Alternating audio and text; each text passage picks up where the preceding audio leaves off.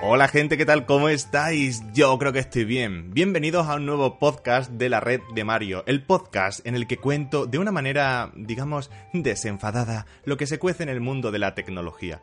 Me aventuro a hacer un podcast, gente, ¿eh? un locurote, y el día de hoy se presenta interesante. Primero que todo, os diré que voy a comentar mucha actualidad y de hecho, mm, por eso digo que está interesante el podcast de hoy porque os contaré qué tiene previsto hacer el gobierno de Kazajistán con Internet. También os contaré por qué un troll está amenazando al protocolo HTTPS, una movidaca que ha pasado también con un coche de estos que le incorporan nuevos sistemas eléctricos. De esto que yo digo, a ver, la tecnología se va a volver en nuestra contra. Y claro que se va a volver. Y ya se la ha jugado a una, a una malhechora. Bueno, luego cuento el caso porque es bastante interesante. ¿Y qué más os voy a contar hoy? Bueno, os daré un pequeño tip o truquito para Android, porque ya que estoy, pues mira, que os sea útil, ¿no? Que, que, sepáis hacer cosillas así. Y también voy a hablar acerca de, del caso de Netflix con Movistar, aunque eso ya lo he tratado en mi canal de YouTube, que por cierto podéis seguirme, estoy en YouTube bajo la red de Mario, igual que el podcast, aunque la temática de los vídeos ahora cambiará una poquita, ¿vale? Pero ya está, ya está. Y bueno, como también estoy en YouTube, también os tengo que decir que estoy en el resto de redes sociales bajo la red de Mario. Utilizo Twitter, Facebook, Instagram. Incluso me he creado una comunidad, no una comunidad, no, ¿cómo se llama? Colección, que no me acordaba. Es que esto lo han cambiado ahora en Google Plus, que están fomentando lo de las comunidades y las me saldrá, espérate, que lo tengo aquí abierto. Qué mala memoria tengo, por favor. Colecciones y comunidades. Bueno, pues me he hecho una colección. Y cole, colección, la red de Mario está en Google Plus. No rima nada, lo sé. Da igual. Anyway, el caso es que me podéis seguir por ahí también. Si queréis en la, en la colección de Google Plus. Me buscáis y ahí estoy. Ahí publicaré todo, everything. Bueno, todo, todo tampoco. Mi actividad en YouTube y con los podcasts. Venga, vamos a comenzar con la actualidad tecnológica.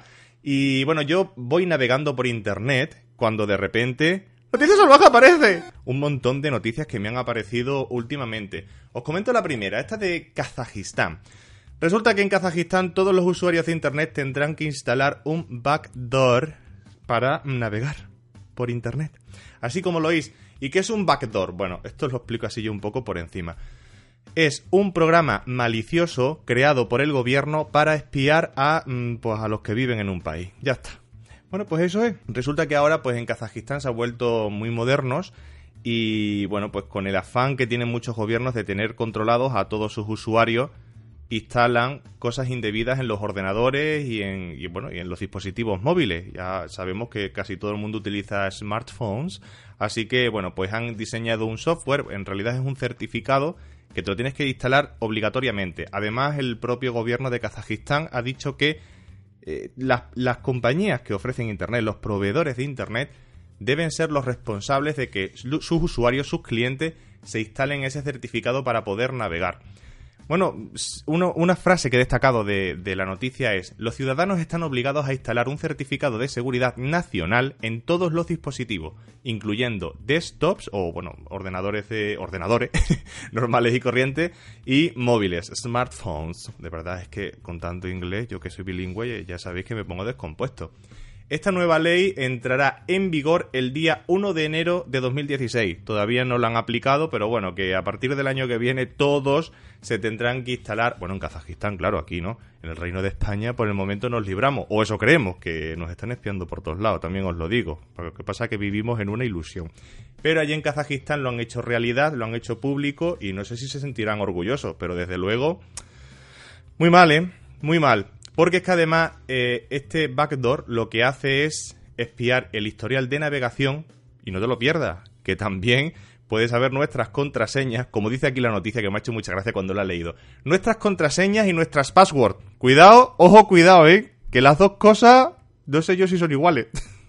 Buena gana. El caso es que es muy fuerte que, que, que te roben la contraseña, que fuerte tía, no sé, que, luego qué pasa, que te la puede cambiar el gobierno cada vez que le dé la gana, o si haces un uso indebido de una red social, te espían y te la cambian, porque sí, que con indebido puede ser que has colgado una foto a lo mejor un poco provocativa y que al gobierno le parece mal, y ala, y te cierran o te cambian la contraseña, no sé si te la mandarán por correo ordinario, no lo sé. En fin, mm, me parece muy mal por parte del gobierno de Kazajistán. Yo siempre todo lo llevo a la rima. Soy un poeta. Bueno, la siguiente noticia. Se lió parda. Un troll de las patentes reclama que la patente de HTTPS le pertenece. Así es, una empresa que se llama CryptoPic resulta que está reclamando el protocolo HTTPS como invención suya, como que lo han inventado ellos. A ver, os voy a explicar qué es esto de, los trolls de las patentes, que yo creo que mm, viene mejor explicarlo antes de nada. ¿Qué es un troll de las patentes? Una empresa suele ser una empresa que ha patentado un sistema por ahí algún día, yo, yo qué sé, pues se le ocurrió patentar algo y actualmente hay alguna tecnología que se parece a lo que ellos patentaron antes. Pero esa empresa no hace nada, mm, se dedica a estar ahí. Somos una empresa, pero no hemos creado nada. Eso es lo que, eh, lo que hacen esas empresas. Entonces, en el momento que ven que otras empresas están utilizando algo parecido a lo que ellos patentaron desde un principio, pero que no es lo mismo, es parecido, no es igual, pues saltan esta empresa troll y dice, oye, que estáis utilizando algo que nosotros hemos patentado. Y bueno, pues eso es un troll de las patentes. Más o menos ha quedado bien explicado, ¿no? O por lo menos con mis palabras. Bueno, pues CryptoPic es una de estas empresas. Le ha reclamado ya a, otra empresa eh, dinero, porque lo que buscan son las perras. Son muy golosas las perras, ¿no sabéis eso? Pues ya os lo digo yo. Pues que, que quiere perra. Entonces le ha reclamado, mira, lo tengo para aquí apuntado. Mira, una empresa que se llama Scottrade. Es un servicio de inversiones han llegado a un acuerdo con CryptoPic y le pagarán pues un dinero por esa supuesta patente. Otras empresas como Netflix, que de Netflix hablaré luego ya un poquito más adelante, pues dicen que no lo tienen tan claro y han llegado a ridiculizar esa demanda de CryptoPic, asegurando que es inválida e inaplicable. Fíjate tú, ¿eh? Qué bien hablo, es que lo estaba leyendo. de verdad, que, que, que, pájaro soy. Y eso que escucháis es el teléfono. Sí, señor, lo estaba esperando. Digo, me voy a poner a grabar el podcast y no faltará que llamen. Ojalá sea Movistar diciendo que van a poner fibra óptica en mi pueblo, porque es lo que me hace falta ahora mismo. Fibra óptica. Y vosotros diréis, Mario, ¿por qué no desconectas el teléfono de la roseta y así no te suena? Pues porque si lo desconecto, luego Internet hace cosas raras. Se me desconecta, bueno, es que hay una movida que lo tengo explicado en uno de mis vídeos de, de, YouTube. Vale, ya has dejado de llamar, a lo mejor se me corta internet, pero bueno, en la grabación de audio no tiene nada que ver con eso. bueno, pues continuamos con las noticias salvajes y sigo hablando de patentes. Una patente de Google que a mí me da una poquita de miedo, y es que Google patenta la manera de sacar sangre sin agujas. Toma castaña. Así es, con una tecnología que le han puesto un nombre impronunciable, a mí, yo que soy casi nativo de inglés, me cuesta incluso pronunciarlo, se llama Needle Free Blood Draw. Fíjate, qué bien lo he dicho. Que es el nombre de la patente, ojo, no es el, bueno, el nombre de la tecnología, no todavía no se ha inventado, es una patente. Que se trata de un sistema, sería el primer sistema que permite extraer sangre sin necesidad de aguja. ¿Y esto cómo lo hacen? Bueno, lo primero, esto sí decimos que es de Google, pero sería de Alphabet, esta empresa que crearon la gente de Google para incluir a Google dentro. Porque la gente decía, pero ¿qué hace un buscador desarrollando un coche autónomo? ¿O, qué hace ahora mismo un buscador desarrollando una tecnología para sacar sangre sin agujas? Lo he dicho bien.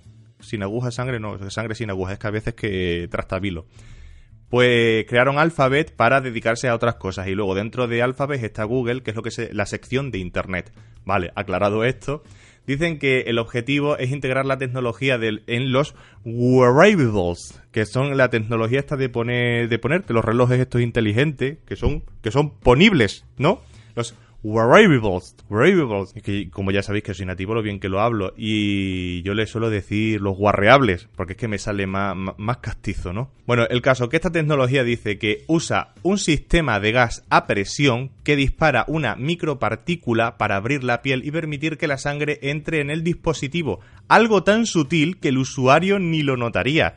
Y realmente esto es lo que me da miedo de esta tecnología, porque tú imagínate que están ahí, que te instalan a lo mejor un backdoor, la gente de Google, que ya lo ha hecho la gente de Kazajistán, te lo instalan en el reloj tuyo inteligente, en el wearable, wearable, ese que llevas puesto encima, y te están haciendo análisis de sangre sin que tú te enteres, que es capaz de desangrarte, que eso son burbujitas y gota a gota te desangra, ni gota ni gota. Pero habéis fijado que, cómo avanza la ciencia, ¿eh? Es que esto, esto es una maravilla. Aquí tengo sentimientos encontrados porque por un lado, oye, mira, si no nos tienen que pinchar para sacarnos sangre, porque yo no soy de marearme cuando me van a sacar sangre para unos análisis, yo no. Yo soy soy de la gente que, que, siente el dolor cuando te pinchan para sacarte sangre. Esto os lo voy a contar, verá, a mí lo que me pasa con lo de la sangre cada vez que me tengo que hacer análisis o tengo que donar. Pues resulta que las agujas que te ponen para sacarte la sangre no son agujas mm, finas, son agujas gordotas. Y cuando te las clavan, eh, digo la aguja, ¿sabes?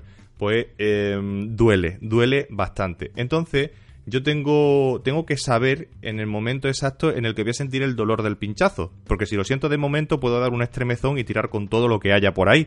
Así que una de las veces recuerdo que fui a sacarme sangre y claro, yo estaba viendo ya que me iban a pinchar la aguja me mira la cara la enfermera y me dice, ay, pero cierra los ojos, no mires, no mires. Digo, no, no, yo tengo que saber cuándo voy a sentir ese, ese pinchazo, porque es que si no puedo dar por aquí un vencejón y tirar con todo lo que haya por ahí. Así que claro, es que me estaba viendo la cara de sufrimiento, de decir, que viene, que viene la aguja, que viene. Y al final te la clavan, sientes el dolor y una vez ya que te la han clavado, está fría, ¿eh? Al principio.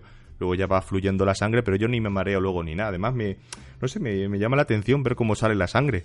No os estaréis mareando, ¿no? Por favor, que tenéis que terminar de escuchar el podcast. Bueno, el caso, continúo. Que, que bueno, eso, ya está. ¿Qué más voy a decir? Que lo de Google, que muy bonito todo. Bueno, Alphabet, vamos a hablar ya bien. Que a ver si lo pone pronto y así pues me evito yo poner caras de sufrimiento. Y ahora sí, continúo con la siguiente noticia salvaje. La PlayStation 4 se hace retrocompatible con los juegos de PlayStation 2. Ojo, cuidado, que la palabra retrocompatible está entre comillas. Y es que se ha hablado mucho durante estos días de esta noticia, porque decían que la gente de Sony había hecho un emulador para PlayStation 4 de tal manera que se podían emular los juegos de PlayStation 2. Y eso no es así, no, no, no. Y además lo de retrocompatible tampoco es retrocompatible. Lo que han hecho ha sido adaptar algunos títulos famosos de la PlayStation 2 y los han llevado a la PlayStation 4. Además, ha creado un tanto de polémica esta, esta noticia, puesto que los juegos se deben comprar de nuevo. Es decir, aquellas personas que tengan su juego de PlayStation 2 comprado no lo pueden utilizar en la PlayStation 4. Deben comprar el juego adaptado a la Play 4. Títulos como Dark Cloud o el GTA San Andreas, por ejemplo, pues también están disponibles ahora para PlayStation 4. Así que nada, esa es la decepción que tienen muchos jugadores ahora, que se tienen que volver a gastar las perras para comprarse el juego. Pero el titular, como se ha anunciado a bombo y platillo, que se hace compatible, no, a ver, han adaptado algunos juegos de PlayStation 2 y ya está. Entonces eso pues se pone un dinero y lo tienen que volver a, comprar. Así se utiliza la tecnología de PlayStation 4. Pero nada, es que me ha hecho gracia lo del, lo del titular, que le han anunciado así. ¡Uf! Como un locurote, pero no. Bueno, bingo, y continuamos para bingo. Cuidado con esta noticia, que yo me he quedado con el culo torcido cuando la he leído hoy. Cuidado con lo que haces con tu coche, porque puedes chivarse de tus malas acciones.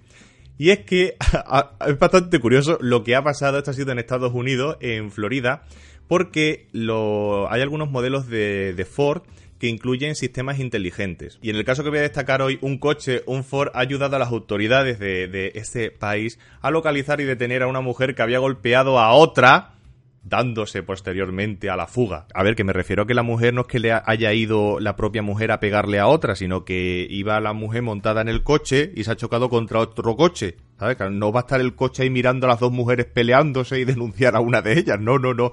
Es el propio coche que lleva el sistema de seguridad incorporado detectó que se había chocado contra otro y dio un aviso. Entonces, a raíz de ahí avisó a emergencia y a raíz de ahí, pues las autoridades fueron a por la infractora. La víctima, la mujer atropellada, se llama Anna Preston y alegó a la policía que había sido golpeada por detrás con el coche, quiero decir, ¿vale? No penséis cosas raras. En concreto, el accidente lo produjo un coche negro, negro como el pedernal, que a continuación se dio a la fuga. La mujer, la Anna Preston, tuvo que ser llevada al hospital con diversas lesiones en la espalda producidas por el golpe. Pero ¿qué pasó? Que el coche de la infractora, pues se chivó. ¿Cómo se llama la infractora? Mira, Kathy Bernstein. Y esta mujer en un principio se negó, dijo, no, no, que yo no me he chocado con nadie, ¿eh? Pero claro, mm, las autoridades siguieron investigando, fueron a su casa, porque al principio la llamarían por teléfono, luego ya fueron a su casa y vieron que el, que el coche, el Ford, pues tenía unos bollos considerables en la parte delantera. Y además había restos de, em, de pintura del otro coche, de, de la Ana, de la Ana Preston. Pues esto. ¿Y qué dijo Casey Bernstein? Que no, que eso había sido porque se había chocado contra un árbol. Pero el árbol no tiene pintura, muchacha. ¿Dónde vas? Y además había saltado hasta el airbag recientemente. Y nada, que al final... Esto... Que no, que no tenía escapatoria. ¿Dónde vas contando mentiras? Que al final se coge ante un mentiroso con cojo. Así que... Pues nada, ya está en la cárcel. Ya está, eso es lo que tenía que contar. Y todo esto por el Ford.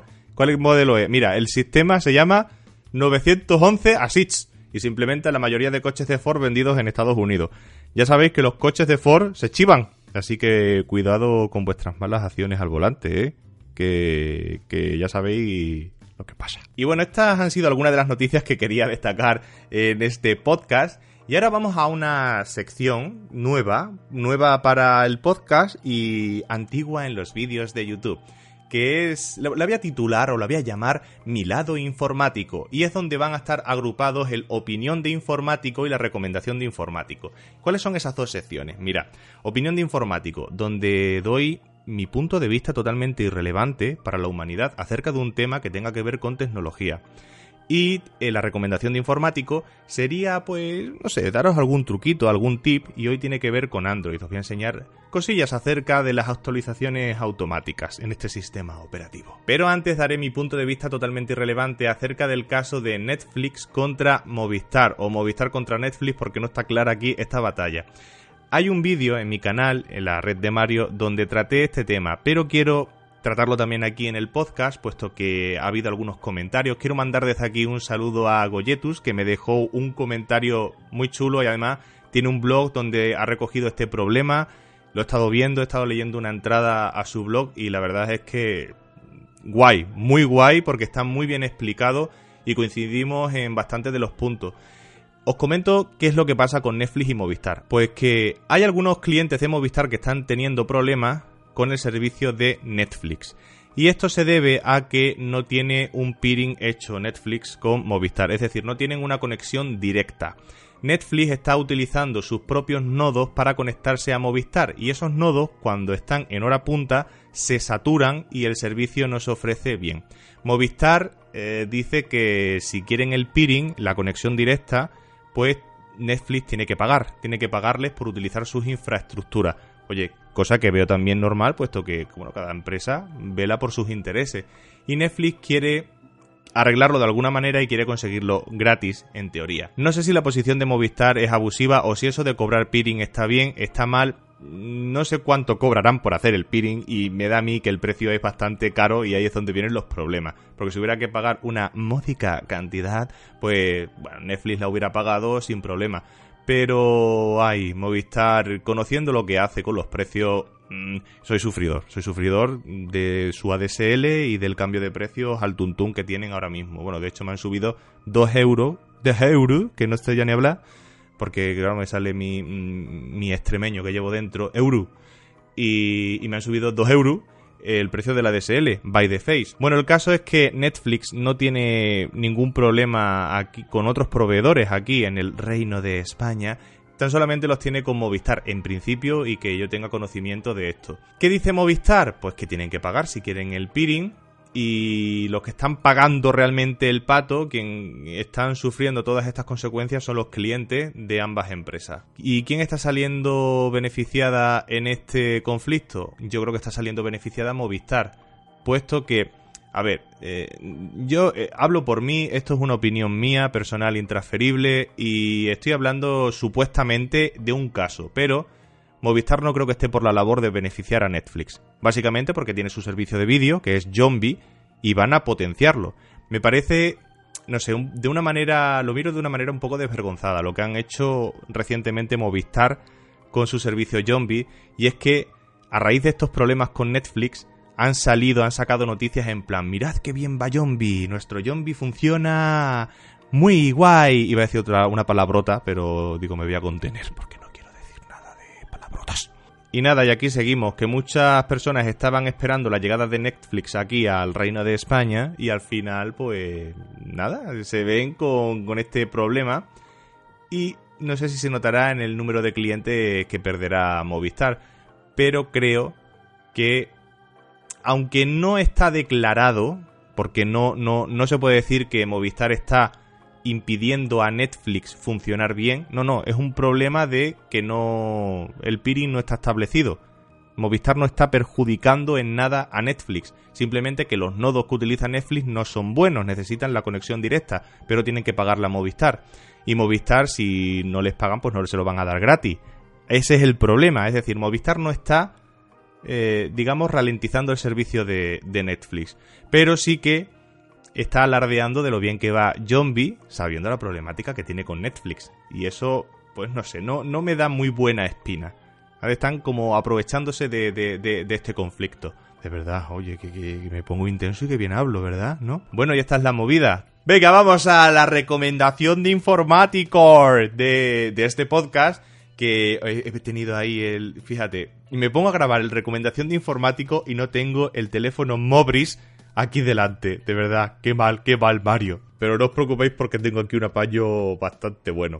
Bueno, os quería hablar de las actualizaciones de Android y de cómo se, se actualizan o de cómo las obtenemos. Y es que, dependiendo de, de cómo tengáis configurado el Play Store, vuestra conexión de datos se resentirá un poquito más o se resentirá menos.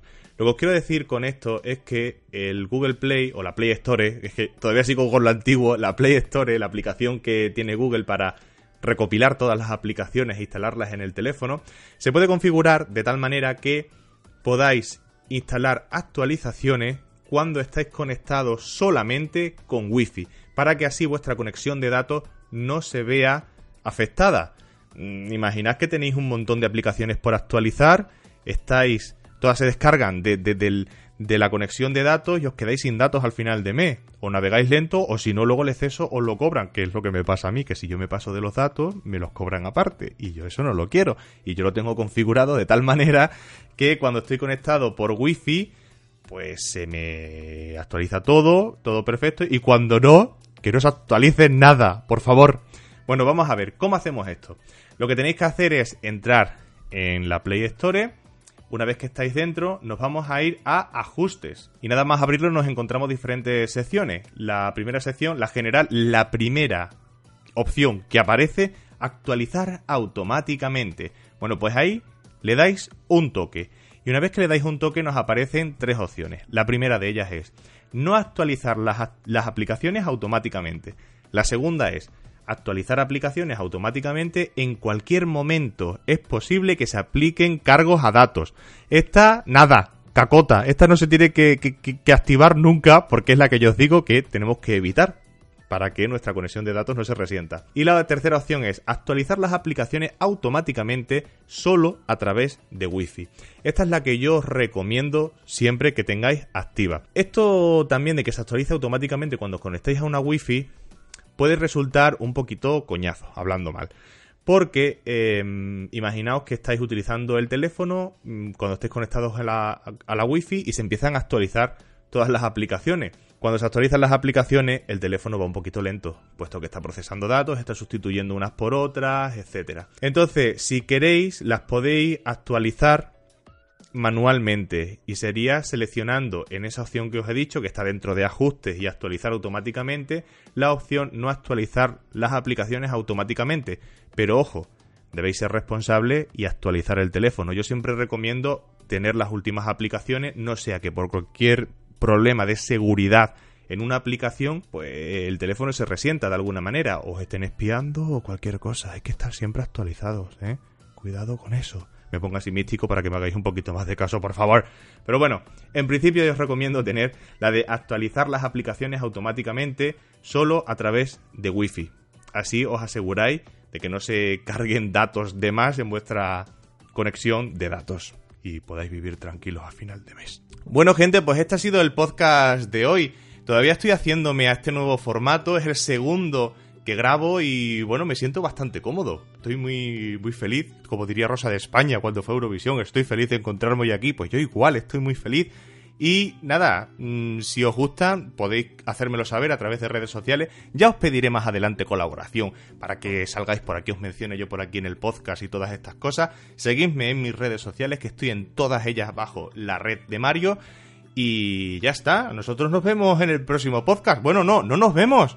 Cuidado, nos oímos en el próximo podcast, que vengo yo con el vicio de grabar vídeos, por eso digo nos vemos. Así que nada, nos oímos en el próximo podcast.